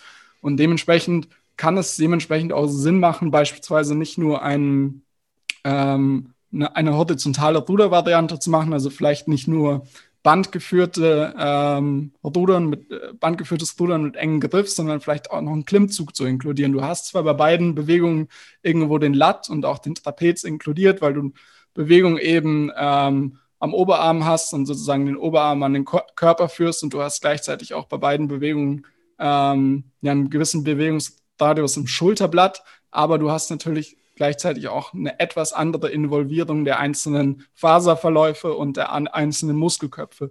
Und dementsprechend macht es da eben auch Sinn, wie du in deinem Gym-Beispiel sozusagen genannt hast, ähm, nicht nur in einer Ebene zu arbeiten, sondern eben vielleicht auch noch eine zweite Ebene zu inkludieren und über die Woche gesehen eben vielleicht auch nicht nur auf einen Compound Lift zurückzugreifen, sondern vielleicht ein bis drei Compound Lifts und bei den ISOs vielleicht auf zwei bis vier ISOs, ähm, wo ich dann vielleicht auch bei den ISOs ähm, noch so eine Off-Choice-Variante integrieren kann, heißt, dass ich dem, dem Trainee, dem Athleten ähm, sozusagen die Option gebe, auch einfach mal in der Einheit selbst zu bestimmen, welche, welchen Curl mache ich jetzt, wenn ich eh schon über die Woche gesehen vielleicht eine Variante habe, wo ich tendenziell so ein bisschen mehr die verkürzte Version belaste oder da eben ähm, einen höheren Widerstand habe und dann vielleicht noch eine Variante, wo ich vielleicht in der ähm, verlängerten Position einen höheren Widerstand habe, dass ich vielleicht bei der dritten, wenn ich dreimal in der Woche einen Curl habe, dass ich in der dritten äh, Einheit sozusagen dem Trainee auch noch so ein bisschen Autonomie gebe, um das letzte Bewegungsmuster zu wählen. Aber grundsätzlich würde ich eben versuchen, diese Basic Human Movements ähm, so als allgemeines ähm, Framework sozusagen zu nutzen in meiner Übungsauswahl. Sehr guter Punkt, sehr guter Punkt. Ich denke, da ist es dann auch wieder irgendwo durch auch entscheidend, wenn wir jetzt wieder vielleicht hingehen und sagen, okay, was ist so der Unterschied Gen-Pop versus Bühnenathleten? Ich denke, wenn wir Bühnenathleten haben, dann ist es ja eben essentiell, dass wir halt ähm, irgendwo durch eine Gleich Gleichmäßigkeit und auch eine Entwicklung von allen Körperpartien haben und von allen Muskelbäuchen, sage ich jetzt mal. Äh, dementsprechend sollte das, das nicht unterschätzt werden. Ähm, wenn wir jetzt äh, hingehen und jetzt mal vom Sequencing ein bisschen weggehen und auch von der Exercise Selection ähm, und eher in Richtung Split gehen, ähm, mhm. wie gehst du vor, wenn jetzt auch wieder ein Beispiel, äh, sagen wir, der Trainee keinen Plan mitbringt, sage ich jetzt mal, sondern du eigentlich auf, von Scratch auf äh, was, was, was entwirfst? Ähm, von welchen Parametern machst du es abhängig, jetzt abgesehen davon, wie oft dieser Mensch trainieren kann, ähm, welchen Split du wählst? Äh, wie gehst du, wie geht dir davor? Ja, grundsätzlich ist es auf jeden Fall eine Frage, mit der ich mich so in meiner Anfangszeit auch sehr häufig beschäftigt habe, was dann auch da, daran resultiert ist, dass ich ähm, eigentlich jede Woche einen anderen Split gefahren habe, so in meinen ersten zwei Trainingsjahren. Und ich glaube, dass das auf jeden Fall eine Frage ist, die sich viele stellen, was, was ist der optimale Split für mich? Ähm, ich glaube, wenn man so grundsätzlich über Frequenz nachdenkt, dass es da eben viel sinnvoller ist, das Ganze als Tool zu sehen, als, als Stimulus selbst, wenn du zumindest äh, ein geringes Volumen fährst, heißt, wenn du, wenn du unter zehn Arbeitssätze in der Woche für eine Muskelgruppe ähm, absolvierst, ist es auch legitim, wenn du, wenn du eine Einheit für die, für die Muskelgruppe in der Woche hast. Ähm, in den meisten Fällen würde ich vermutlich so als Default-Mode, als Standard-Modus sozusagen wählen, dass man eine Muskelgruppe mindestens zweimal in der Woche ähm, belastet, weil sich eben gezeigt hat, dass das grundsätzlich sinnvoll ist gegenüber ähm, einer einmaligen Belastung der Muskelgruppe. Und dann stellt sich eben die Frage, wie viel Umfang mache ich eben für die einzelnen Muskelgruppen über die Woche gesehen. Am besten ist es natürlich, wenn ich weiß, was hat die Person davor gemacht, weil es dann auch meistens so ist, dass wenn sich das zumindest in einem angemessenen Rahmen nach meiner Einschätzung bewegt hat, dass man das irgendwo aufgreift und sich dann überlegt, wie kann man das am besten über die Woche verteilen, sodass man vielleicht auch Schwachstellen aufgreift ähm, und vielleicht auch so ein bisschen die Präferenzen damit einspielen lässt. Weil es gibt zum Beispiel Personen, ähm, die wollen einfach nach einer Einheit wirklich diese lokale, starke Ermüdung spüren. Und dann gibt es eben Personen, denen ist es eigentlich egal. Die können auch nur drei Sätze für eine Muskelgruppe in einer Einheit machen und dafür diese Muskelgruppe vielleicht über die Woche öfter belasten. Und wenn du eine Person hast, die eben das Ganze so präferiert, dass sie eben mehr Belastung in einer Einheit hast, eine Einheit hast, hat, äh, kann man das Ganze auch recht gut aufgreifen, indem man die Frequenz anderweitig manipuliert als eben bei der anderen Person, der das vielleicht nicht ganz so wichtig ist. Was ich eben versuchen würde, grundsätzlich, wenn man so über das Thema Frequenz nachdenkt, ist, dass ich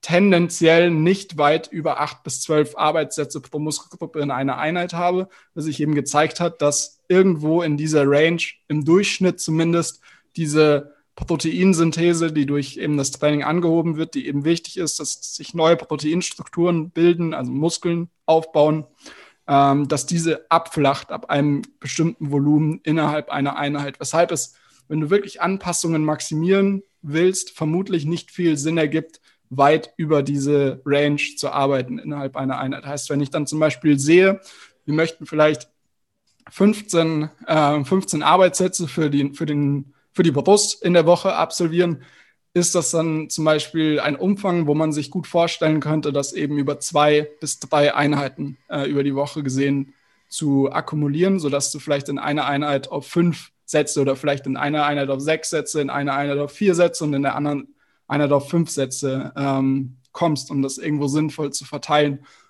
Wenn du dann die gleiche Person nimmst und siehst, okay, die Person braucht nur zehn Sätze Quads oder vielleicht nur acht Sätze, ist das dann auch eine Sache, wo ich mir überlegen kann, dass ich das super einfach über zwei Einheiten einfach ähm, verteile über die Woche gesehen. Und dementsprechend sollte ich nicht unbedingt darüber nachdenken, wie oft ich jede Muskelgruppe sozusagen über die Woche verteilt trainieren sollte, sondern ich sollte mir das wirklich spezifisch anschauen, was meine individuellen Bedürfnisse sind. Heißt, wenn ich das Doppelte an Umfang für, für den Rücken mache im Vergleich zu den Beinen, sollte ich vermutlich auch den Rücken öfter trainieren als die Beine. Und da kann sich dann in der Theorie auch ein ganz wilder Split daraus bilden. Also es kann auch sein, dass ich irgendwelche modifizierten Ganzkörpereinheiten fünfmal die Woche mache, wo ich aber nicht jede Muskelgruppe in jeder Einheit trainiere, sondern ich habe vielleicht in einer Einheit Hamstrings und Rücken und dann habe ich und dann ein paar ISOs und ich habe vielleicht in der anderen Einheit äh, Quads und Rücken als Priorität und kann so irgendwo so ein bisschen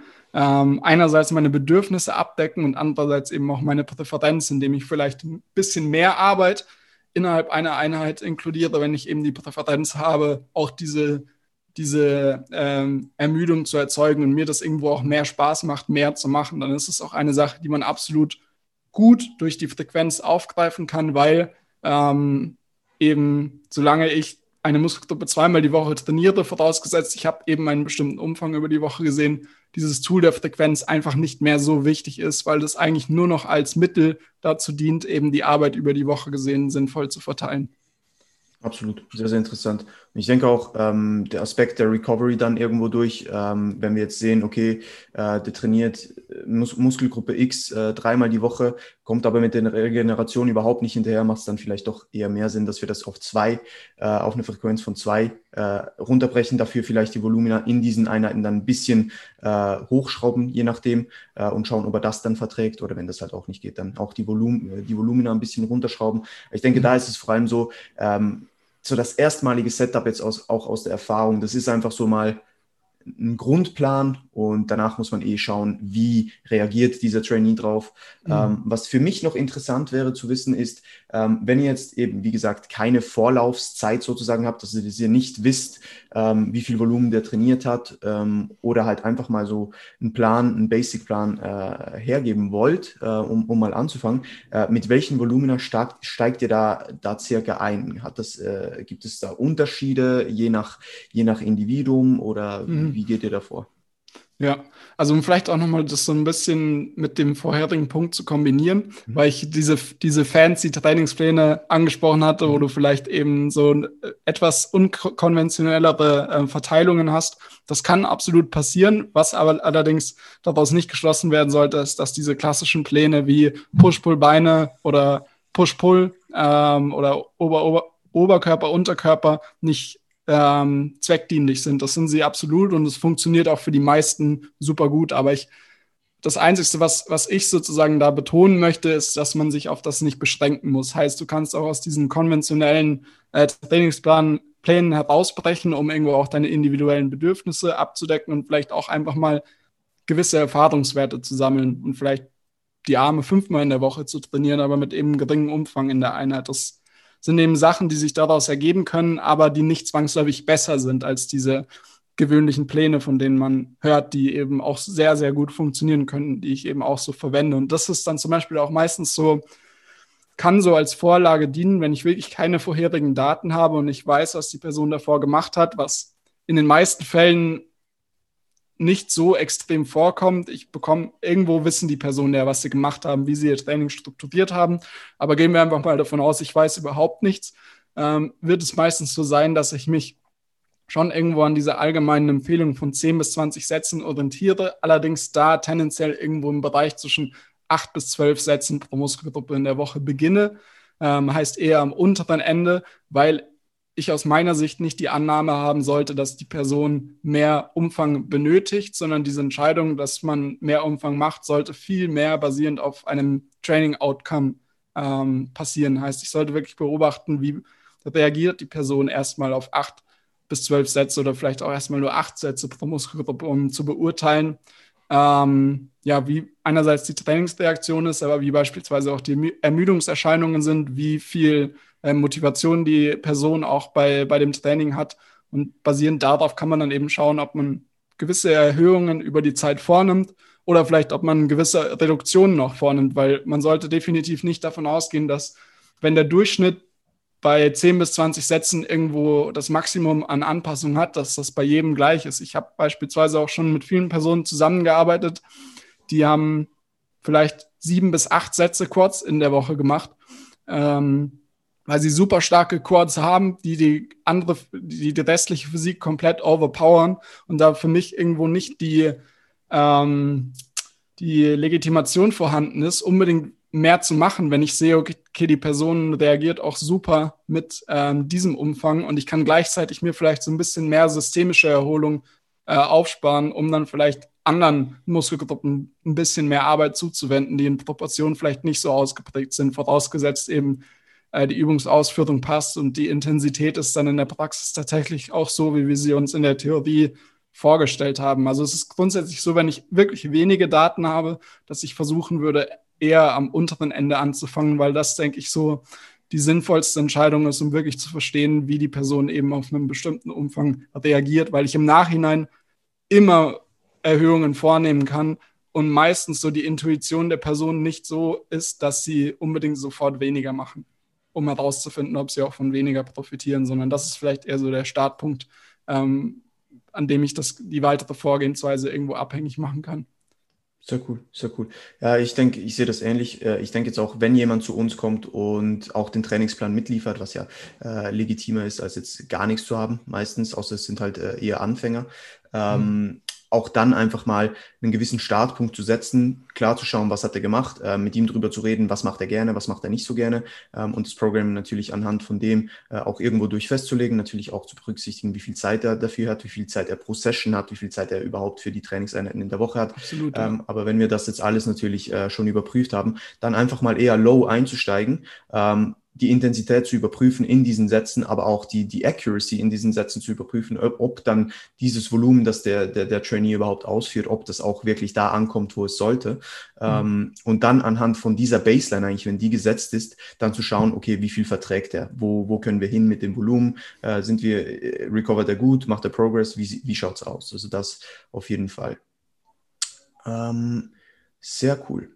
Äh, wenn wir gerade äh, beim Thema schon so Recovery sind, äh, gehen wir doch noch kurz so auf Fatigue Management ein und vielleicht auch so ein bisschen, wann wir mit welcher Intensität oder wann ihr mit welcher Intensität und welchen, ähm, ja, wann ihr mit RIR oder RPE-Skalas arbeitet, ob ihr immer damit arbeitet, ob das auch ein bisschen äh, präferenzabhängig ist von den Trainees, die zu euch kommen. Ähm, wie schaut das bei euch auch aus? Also wenn wir jetzt davon ausgehen, wir, wir starten mit dieser Baseline Volume, ähm, wie schauen dann auch die, die, die RIR aus äh, bei gewissen Übungen und verändern sich die über, über die Trainingseinheiten oder bleiben die gleich? Wie, wie geht ihr davor? Mhm. Also ich glaube, es kommt immer ein bisschen darauf an, wie viel Erfahrungswerte die Person auch schon mit der API Reps in Reserve Skala gesammelt hat. Wenn überhaupt noch keine Erfahrung vorhanden ist, verwenden wir sie trotzdem. Aber wir verwenden sie nicht in, in dem Maße, wie wir es vielleicht mit einer Person machen würden, die schon ähm, mehr Erfahrung mit der Skala gesammelt hat, weil wir auch davon ausgehen können, dass die Person, die schon jahrelang mit der Skala arbeitet, tendenziell akkurater damit umgehen kann als eine Person, die wir sozusagen mit dieser Skala komplett überrumpeln, ähm, die sich vorher überhaupt gar keine Gedanken gemacht hat, wie viele Wiederholungen habe ich jetzt noch bis zum Muskelversagen, die vielleicht entweder immer bis zum Muskelversagen gegangen ist oder einfach aufgehört hat, wenn es ein bisschen anstrengend geworden ist, was sicherlich auch gibt. Ähm, was bei jedem sicherlich auch irgendwo war, so in den initialen Trainingsanfängen. Ähm, grundsätzlich ist es so, dass wir das irgendwo übungsspezifisch gestalten. Heißt, wir überlegen uns, äh, welche Intensität gibt für welche Übung irgendwo Sinn, weil man definitiv gesehen hat äh, in mehreren Untersuchungen, dass eine höhere Intensität einerseits nicht zwangsläufig ähm, mehr Stimulus bedeutet. Das kann, kann sein. Vor allem bei Anfängern macht es eben auch Sinn, mehr bis zum Muskelversagen zu arbeiten. Vor allem, weil eben diese Rekrutierung von motorischen Einheiten noch nicht so ausgeprägt sind. Heißt, die maximale Faserrekrutierung ähm, und vor allem auch die Muskelfasern, die sozusagen das größte Wachstum für Muskelaufbau haben, werden beim Anfänger tendenziell erst später ähm, in die Bewegung mit ein genommen und leisten dann dementsprechend auch ähm, etwas dazu bei bei der Kraftproduktion als bei einem Fortgeschrittenen, der vielleicht schon bei mehreren Reps in Reserve sozusagen diese Peak-Rekrutierung erreicht hat. Und dementsprechend würde ich bei einer Person, die keine Erfahrung mit der Skala hat oder sehr wenige, definitiv auch häufiger ähm, bei jeglichen Übungen nahe oder bis zum Muskelversagen gehen. Das sollte natürlich auch übungsspezifisch gesehen werden. Ich kann bei einem Curl kann ich Balls to the Walls gehen und es wird nichts passieren, äh, wenn die Person einigermaßen ähm, eine gute Übungsausführung hat und die Lasten auch so wählt, dass sie nicht nur die konzentrische Phase kontrolliert, sondern auch die exzentrische Phase. Ähm, und bei Mehrgelenksbewegungen ist es dann so, dass ich das jetzt nicht als Standardmodus integrieren würde, sondern ich würde vielmehr ähm, schauen, dass man vielleicht vereinzelte Sätze sehr nah ans Muskelversagen unter einer kontrollierten ähm, Trainingsumgebung äh, ausführt. Heißt, dass ich beispielsweise bei Bankdrücken einen Spotter habe, der mir im Notfall eben helfen kann, dass ich bei Kniebeugen die Safeties so einstelle, dass ich die, die Stange auch fallen lassen kann. Im schlechtesten Fall, im Optimalfall habe ich vielleicht auch Spotter, die mir links, rechts und hinten helfen können ähm, sodass ich sozusagen nicht diesen äh, Walk of Shame machen muss und die Stange fallen lassen muss.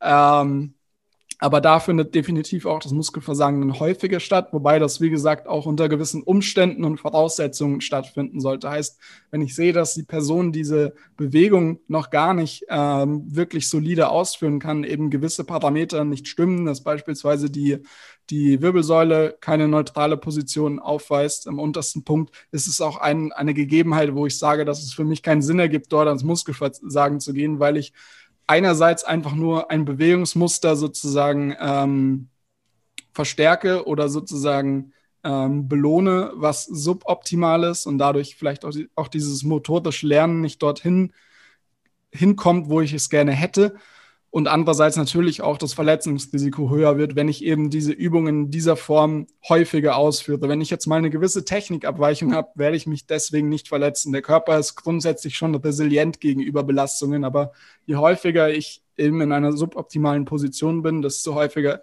desto höher ist natürlich auch irgendwo die Wahrscheinlichkeit, dass vielleicht strukturelle Veränderungen auftreten, die ich so nicht haben möchte. Dementsprechend würde ich in diesen Fällen erstmal schauen, dass man das Bewegungsmuster an einen Punkt bringt, wo man sagt, okay, die Technik sieht einigermaßen gut aus oder die Wiederholungen sind ähm, vergleichbar miteinander. Heißt, wenn die Intensität höher wird, gibt es keine Technikabweichungen, sondern die Bewegungsgeschwindigkeit wird einfach nur langsamer. Ist das dann eine Gegebenheit, wo man sagen kann, okay, hier kann ich auch wirklich mal häufiger zum Muskelversagen arbeiten, um das dann irgendwo auch als Baseline zu nehmen.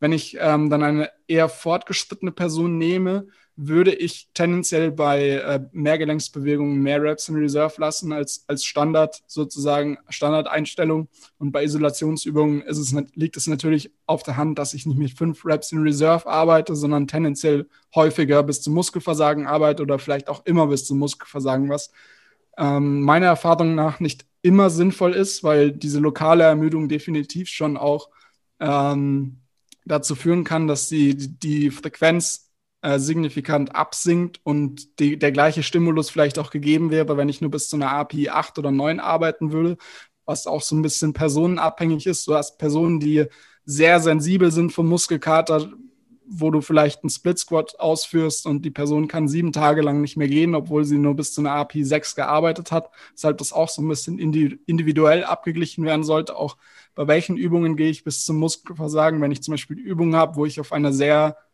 ähm, hohen Muskellänge arbeite, wie zum Beispiel bei, bei Overhead Extensions oder Skull Crushers, wenn ich diese Übung überhaupt ausführe, ähm, dass da tendenziell die, die Muskelschäden natürlich höher sind, weil ich einerseits bis zum Muskelversagen gehe, was schon eine Variable ist, die mehr grundsätzlich mehr Ermüdung erzeugt als ein, eine geringere oder höhere Reps in Reserve.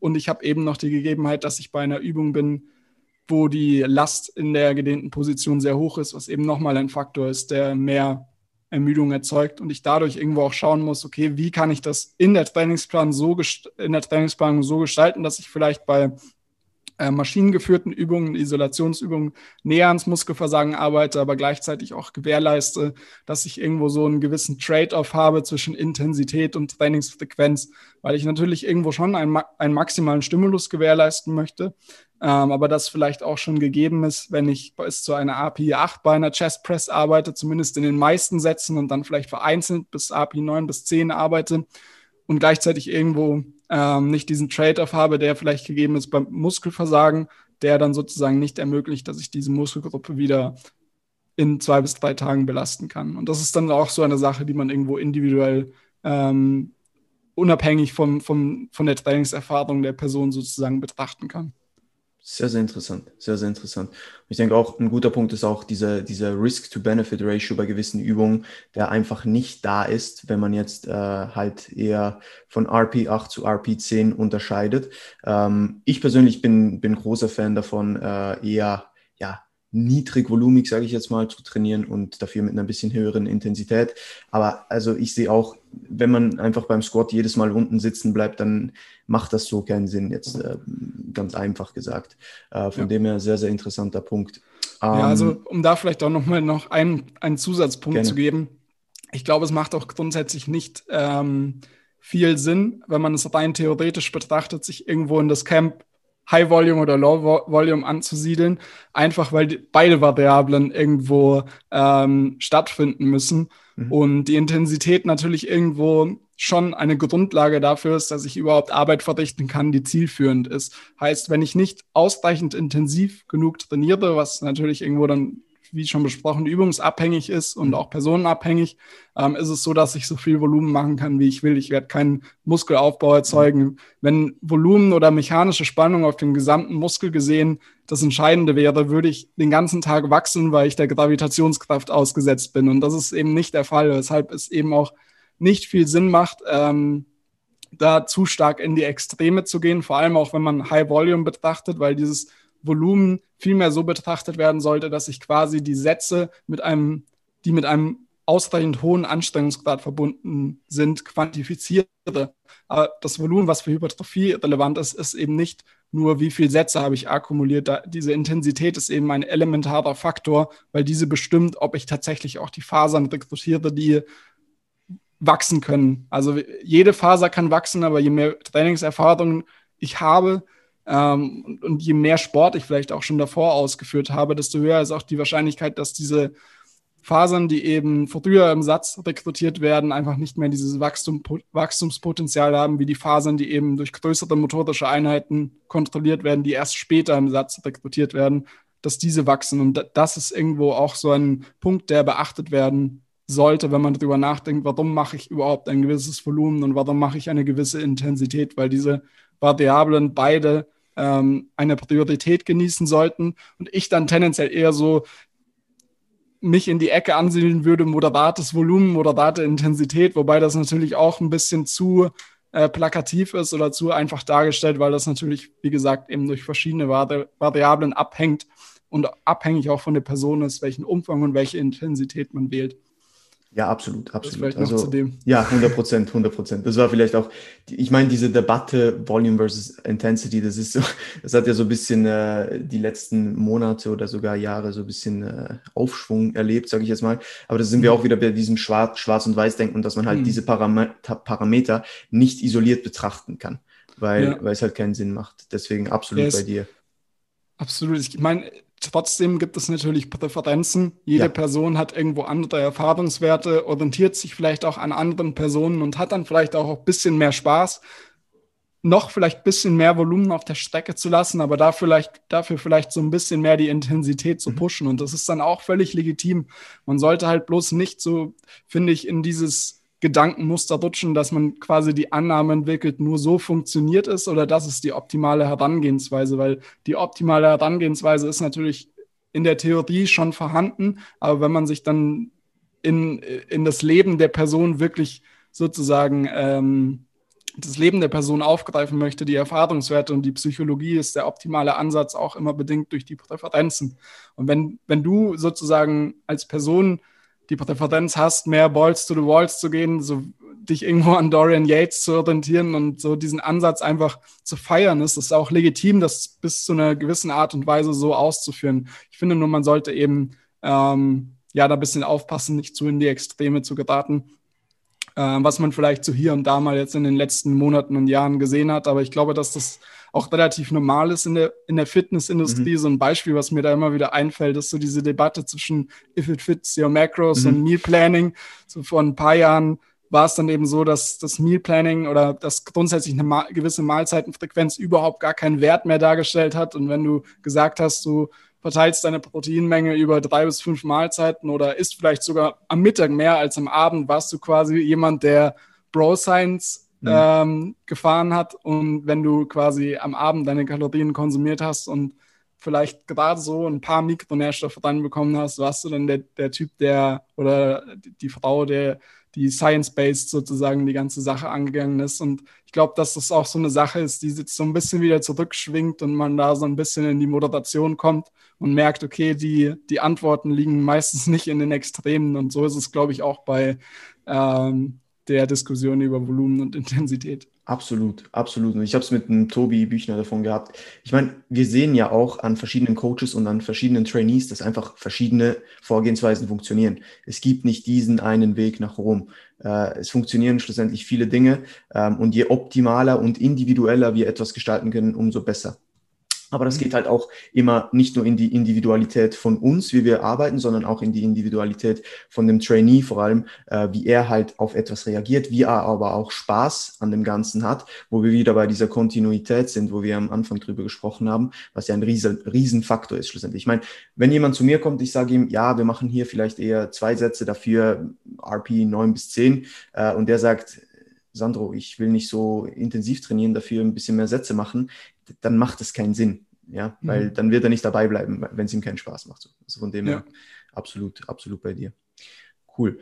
Ähm, dann würde ich gerne noch kurz auf ein Thema eingehen. Ähm, wenn wir jetzt äh, schon, sagen wir, jemanden längerfristig betreuen, schon über ein, über ein paar, paar Wochen, paar Monate, ähm, wann kommt es bei euch zu Anpassungen im Programm? Ähm, habt ihr eine, eine, bestimmte Periodisierung, die ihr verfolgt oder arbeitet ihr einfach mit ähm, Don't Change a Running System, so ein bisschen in diesem Stile. Ähm, arbeitet ihr mit verschiedenen RIR über verschiedene Wochen, ähm, also so mit diesen Zyklen und dann Deload und dann wieder von Anfang. Wie geht ihr davor? Ja, ist natürlich eine relativ breit gefächerte Frage. Ich versuche es mal ähm, so ein bisschen mehr darauf erstmal zu beziehen, wann wir sozusagen Veränderungen vornehmen. Grundsätzlich ist es so, dass wir oder ich auch der persönlichen Auffassung bin, dass je weniger Variablen ich verändere, desto mehr kann ich auch sicher gehen, dass wenn ich eine Variable verändere, dass ich eben darauf zurückschließen kann, was hat die Variable tatsächlich gemacht oder was hat sie nicht gemacht. Wenn ich mhm. von Woche zu Woche Sätze erhöhe, äh, RIRs niedriger ansetze, kann es zwar sein, dass ich mehr Anpassungen erziele, aber es wird mir einfach immer schwerer, sozusagen dieses Verhältnis zwischen Signal und Rausch irgendwo zu unterscheiden, weil ich einfach sehr viele Variablen habe, die sich gleichzeitig verändern und ich dadurch eben nicht wirklich beurteilen kann, ähm, ob diese Anpassung jetzt wirklich das war, was vielleicht zu mehr Muskelaufbau geführt hat oder war es vielleicht eben eine andere Variable. Weshalb ich ähm, vor allem, was die kurzfristige Trainingsplanung angeht, wenn man sich jetzt eben eine Mesozykluslänge ansieht, ähm, tendenziell im Durchschnitt gesehen weniger verändern würde, einfach um zu gewährleisten, dass ich leichter verstehen kann, wie reagiert die Person auf einen gewissen Trainingsstimulus. Und wenn ich dann über die Zeit sehe, okay, die Person reagiert nicht mehr so gut auf den Trainingsstimulus, ähm, vielleicht innerhalb des Trainingszyklus kann ich mir eben überlegen, ist die Arbeit vielleicht zu gering, was relativ unwahrscheinlich ist in einem kurzen Zeitraum wenn die Arbeit davor äh, Resultate hervorgebracht hat. Mittelfristig und langfristig gesehen kann das definitiv so sein, dass ich einfach vielleicht zu wenig Arbeit verrichte.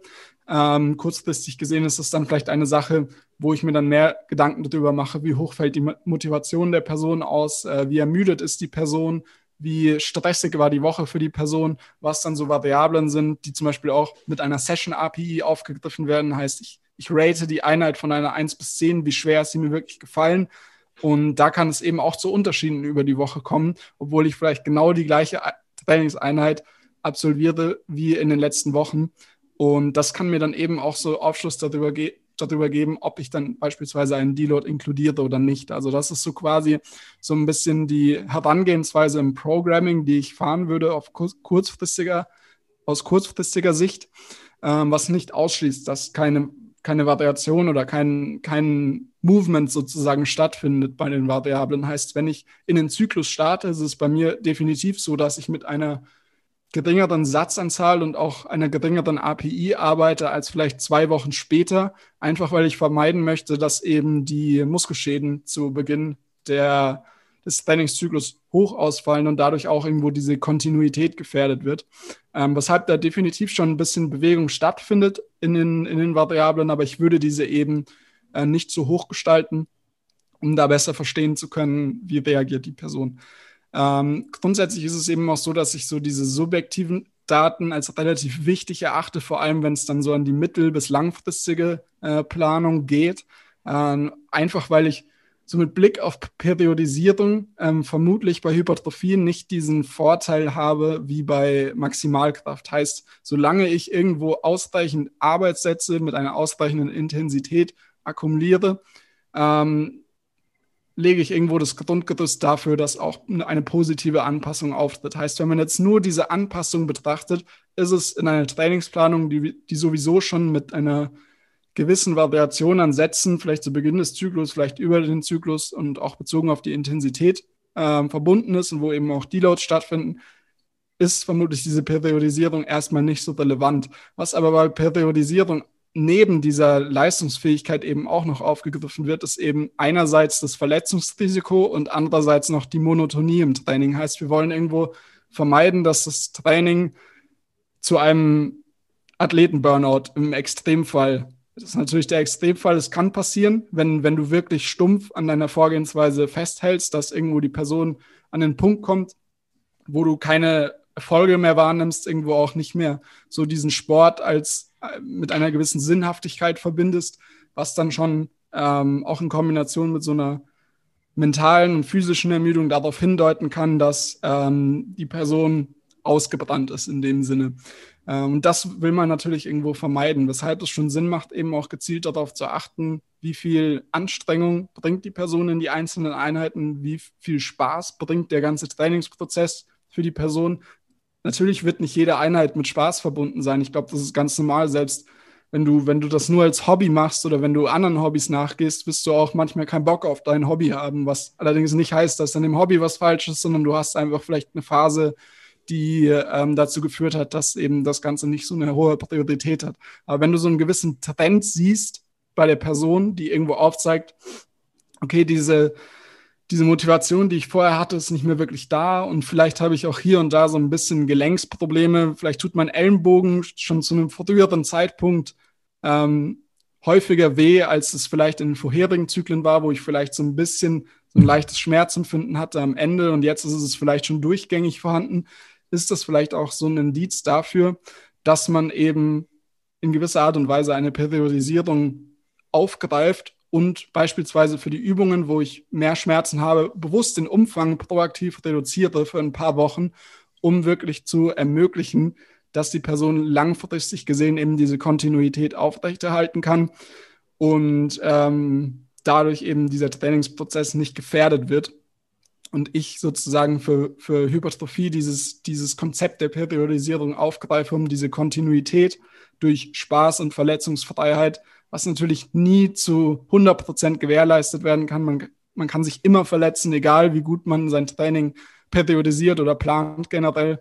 Ähm, aber man kann dann natürlich irgendwo schon die Variablen ähm, darauf auslegen, was dann auch zum Beispiel auf Spezialisierungsphasen bei vor allem fortgeschrittenen Personen hinauslaufen kann, wo du eben vielleicht bewusst einen höheren Umfang fährst, vielleicht auch mal eine bisschen höhere Intensität, um einfach zu erfahren, wie reagiere ich darauf, äh, wie viel Spaß macht mir das Training so, um da eben gewisse Schwerpunkte zu legen, die dann vielleicht über die Zeit auch wieder etwas ähm, auf andere Bereiche wandern, um da so ein bisschen ähm, ja die die Motivation hochzuhalten, irgendwo auch zu schauen, dass man Anpassungen maximiert, indem man eben auch diese Kontinuität aufrechterhält. Und das ist so grundsätzlich die Vorgehensweise, wenn man das so auf die, die kurzfristige, mittelfristige und langfristige Planung herunterbricht. Was dann natürlich auch noch, um den Punkt vielleicht noch als letztes anzumerken, was da auch noch so ein bisschen mit einspielen kann, ist natürlich, wenn ich einen Competitor habe, sei es Bodybuilding oder Powerlifting, ist die ist diese Periodisierung, wie ich diese Trainingsperioden aufteile, natürlich auch dadurch bestimmt, wann competet die Person. Heißt, wann muss ich zum Beispiel ein Kaloriendefizit ein, einstreuen, was sich dann mehr auf die Ernährung erstmal zumindest bezieht. Ähm, weiterläufig dann vielleicht auch auf das Training. Und das ist dann auch eine Sache, die sozusagen im Bodybuilding für mich so diese, die Periodisierung bestimmt, die dann letztendlich für die Person auch gestaltet wird. Sehr, sehr interessant. Ich denke auch bei mir, äh, was mir auch immer wichtig ist, ist, dass wirklich dieses, dieses Biofeedback auch irgendwo durch und diese, dieses äh, subjektive äh, Empfinden zu sammeln, ähm, wie die Person mit dem Training zurechtkommt, wie sie sich fühlt, ähm, ob es irgendwelche Niggles gibt, wie du gesagt hast, oder eben auch diese, diese Monotonität, die, die halt entsteht in, in dem, was wir machen, weil wir halt gewisse Dinge über eine lange Zeit immer wiederholen müssen. Ähm, um da ein bisschen entgegenzuwirken, ähm, bin ich absolut bei dir. Ähm, wenn ich das jetzt so ein bisschen richtig rausgehört habe, äh, arbeitet ihr auch eher so mit autoregulativen Deloads, dass ihr, das, dass ihr eigentlich sagt, okay, ähm, wir planen das vielleicht ein, aber wir gehen auch ein bisschen davon äh, oder wir machen das ein bisschen davon, davon ab, äh, wie die Person direkt in, jetzt in diesem Lebensabschnitt oder in diesem Trainingsabschnitt äh, sich fühlt, wie, wie es im, im, Training vorangeht und so weiter. Habe ich das richtig so interpretiert? Ja, du, du hast auch einen wichtigen Punkt angesprochen, weil je länger ich eigentlich mit einer Person zusammenarbeite, desto mehr kann ich quasi im Voraus schon irgendwo ähm, abschätzen, wie lange dieser Zyklus gehen wird. Mhm. Heißt, ich habe meistens schon irgendwo so eine gewisse ähm, Zeitplanung vor mir, wann der nächste Deload folgen wird. Aber der, der, wichtige Punkt ist, dass natürlich auch viele Variablen damit einspielen können, die dafür sprechen, einen Deload früher zu akkumulieren oder vielleicht auch erst später. Weil wenn ich zu sehr an diesem vorgefertigten Konstrukt festhalte, kann es natürlich sein, dass ich äh, wesentlich häufiger deloade, als ich eigentlich müsste. Ich habe zum Beispiel bei Personen, teilweise fünfwöchige Blöcke gehabt oder vierwöchige Blöcke und dann waren es irgendwann auch mal achtwöchige Blöcke, obwohl der Umfang gar nicht ähm, wirklich anders war. Ähm, und wenn ich in diesen Fällen bei den, diesen vier- bis fünfwöchigen Blöcken festgehalten hätte, hätte ich wahrscheinlich ein relativ unglückliches Verhältnis von Deload zu höherer Belastung ähm, gesehen übers Jahr gehabt. Äh, wobei ich natürlich nicht sagen will, dass, dass Deloads per se schlecht sind. Deloads sind an den richtigen Stellen immer nur ein Schritt nach vorne und nie ein Schritt zurück. Ähm, aber ich sollte mir natürlich auch irgendwo überlegen, ob so diese Frequenz, die ich da inkludiere für Deloads, ob die auch wirklich Sinn ergibt oder ob ich die sozusagen einfach nur bei einem vorgefertigten Konstrukt, das vielleicht für eine andere Person funktioniert, abgeschaut habe. Und da ist dann definitiv so, dass ich ähm, sehr gerne mit Autoregulation arbeite.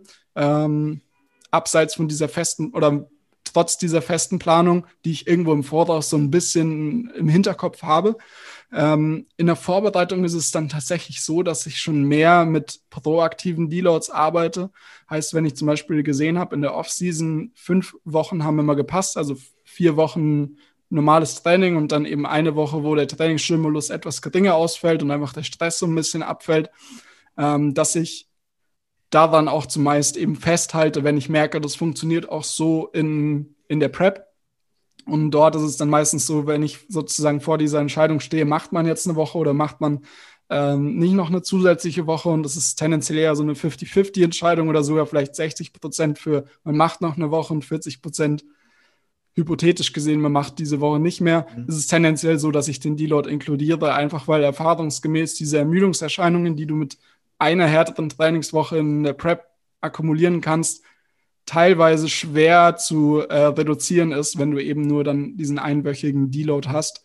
Ähm, und aus dem Grund versuche ich da schon ein bisschen mehr proaktiv vorzugehen, um einfach auch diese Ermüdungserscheinungen in, in der Prep auf einem moderaten Maß zu halten und da irgendwo zu gewährleisten, dass ähm, ja, diese Ermüdungserscheinungen eben nicht den Zyklus, der nach dem Deload folgt, äh, weiterläufig so, sozusagen mehr einschränken, als sie eigentlich müssten, wenn man vielleicht schon proaktiv davor einen Deload gemacht hätte. Sehr interessant, sehr interessant. Sehr, sehr cooler Punkt.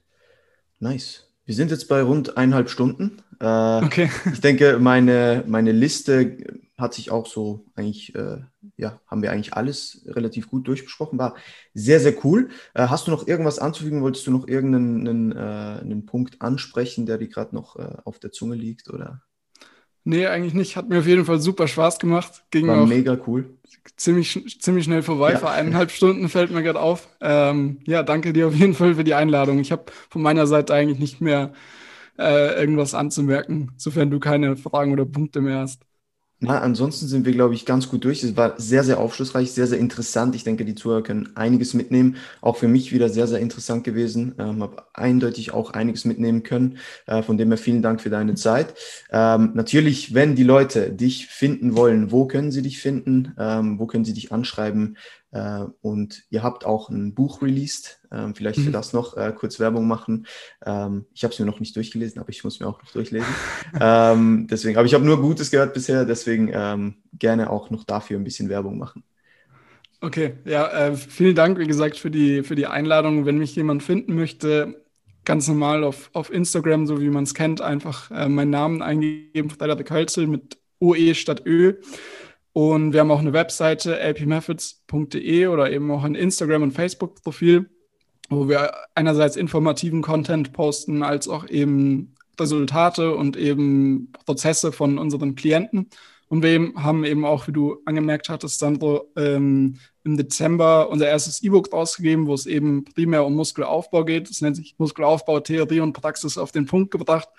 Hört sich nicht super fancy an, aber gibt, denke ich, ungefähr das wieder, was tatsächlich auch drinsteht. Also wir gehen da so ein bisschen drauf ein, wie Muskelaufbau ähm, grundsätzlich ähm, ausgehend von der vorhandenen Evidenz auftritt nach Widerstandstraining und ähm, das Ganze verläuft dann letztendlich in Kapitel, wo es dann viel mehr darum geht, wie kann ich mein Training praktisch gestalten, um irgendwo in, individuell eine gute Grundvoraussetzung zu schaffen und wie ich dann auch weitergehend das Training anpassen kann, um dann anhand gewisser Parameter, die wir vielleicht auch heute ja teilweise schon angesprochen haben, ähm, weiter gestalten kann, sodass ähm, ja meine Resultate auch letztendlich so sind, wie ich mir das vorstelle.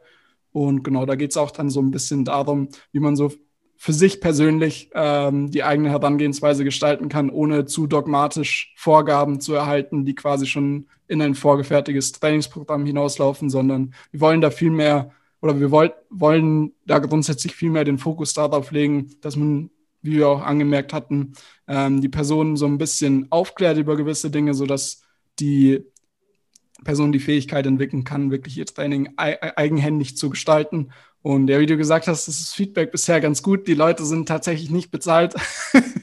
ähm, um das vielleicht nochmal anzumerken, genau. Und das Buch könnt ihr auch über unsere Webseite finden. Sehr cool, sehr cool. Gut, dann, äh, wie gesagt, vielen Dank fürs Zuhören auf jeden Fall. Äh, teilt das Ganze in euren Stories, wenn ihr es euch anhört. Markiert uns. Ähm, kauft das Buch von Frederik und Johannes. Äh, und ja, schaltet auch das nächste Mal wieder ein. Nochmals vielen Dank an dich, Frederik. Und euch allen noch einen schönen Tag. Bis dann. Ciao.